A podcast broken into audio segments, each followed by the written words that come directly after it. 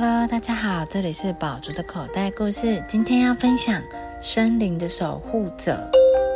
动物森林里有个大池塘，那里开满粉红色的荷花。夜晚池水倒映着天上的月亮和星星，就像梦境一样美丽。森林里的动物们每天都会去池塘边喝水或戏水，它们很喜欢，也很需要这个池塘。有一天，小鹿弟弟到池边喝水。他想，如果吃饭时可以赏花，那真是太棒了。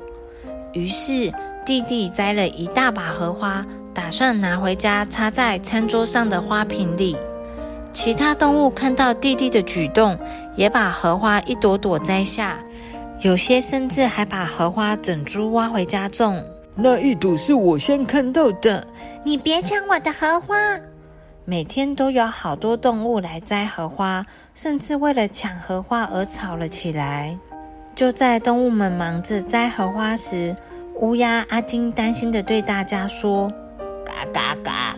你们把荷花全部摘回家，池塘变得不美丽了。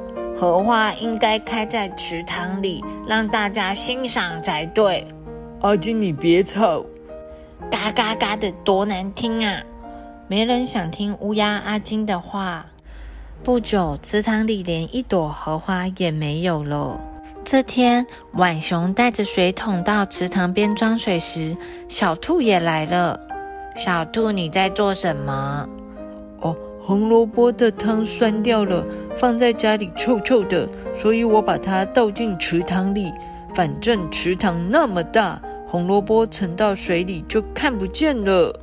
小兔回答：“浣熊觉得这真是个好主意，他马上回家拿乐色来倒。”动物们纷纷学小兔和浣熊，把自家的乐色丢进池塘里。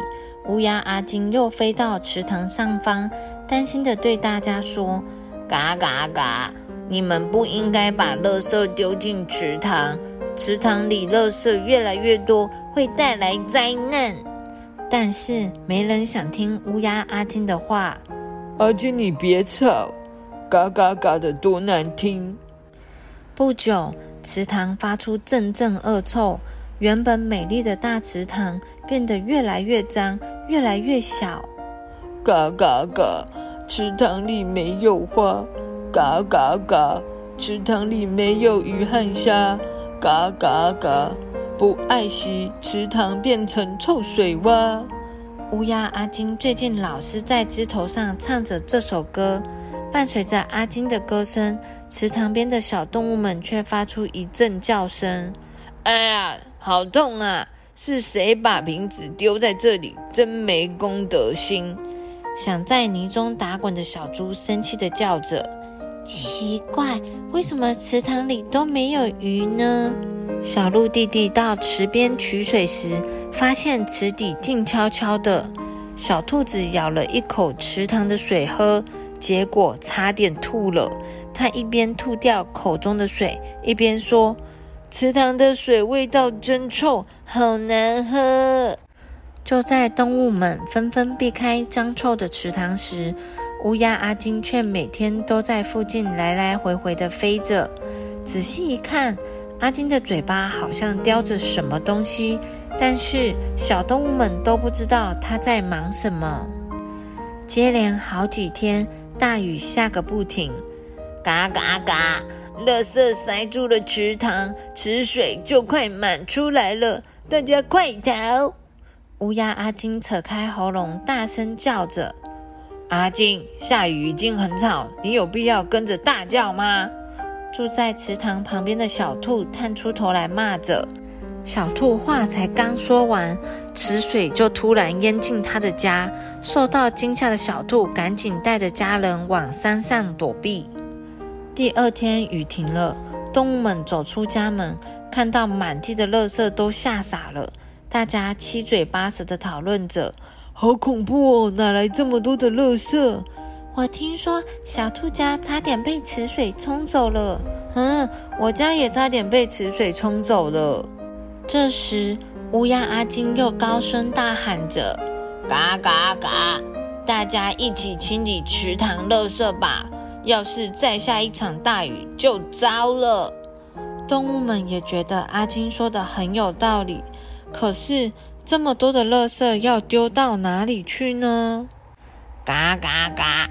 大家别烦恼，我在森林的那一头制造了一个掩埋场，只要把垃圾丢进去埋起来就好。阿金对着大家说。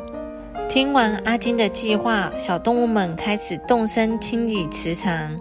我来清理淤泥。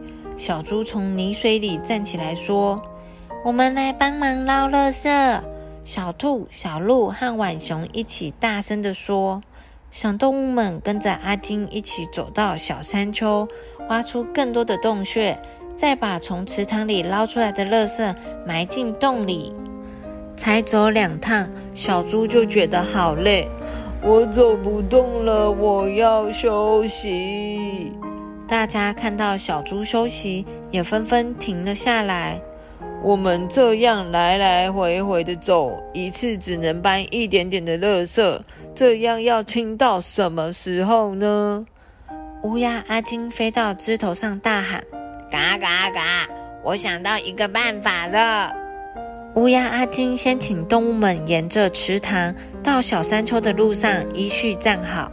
再请池塘边的小鹿把垃圾传给排第一位的浣熊，接下来浣熊把垃圾传给排第二位的小兔，小兔传给第三位，传到最后一位的小猪，负责把垃圾埋进垃圾掩埋场里。忙了好多天，池塘的垃圾终于捞干净，垃圾也都埋好了。几天后，又下起了大雨。小动物们虽然很害怕，但他们有信心可以渡过难关。果然，隔天池塘的水并没有溢出来，太阳照着池面闪闪发光。幸好阿金提醒我们不要继续破坏池塘了，我们差一点就要失去家园了。小鹿弟弟说：“对不起，阿金，其实你说的话都很有道理。”小兔惭愧地说。嘎嘎嘎！大家别客气，让我们一起来当森林的守护者吧。乌鸦阿金开心的回应大家：“小朋友要像乌鸦阿金一样，坚持做正确的事情，而且也要爱护我们的家园哦。” The end.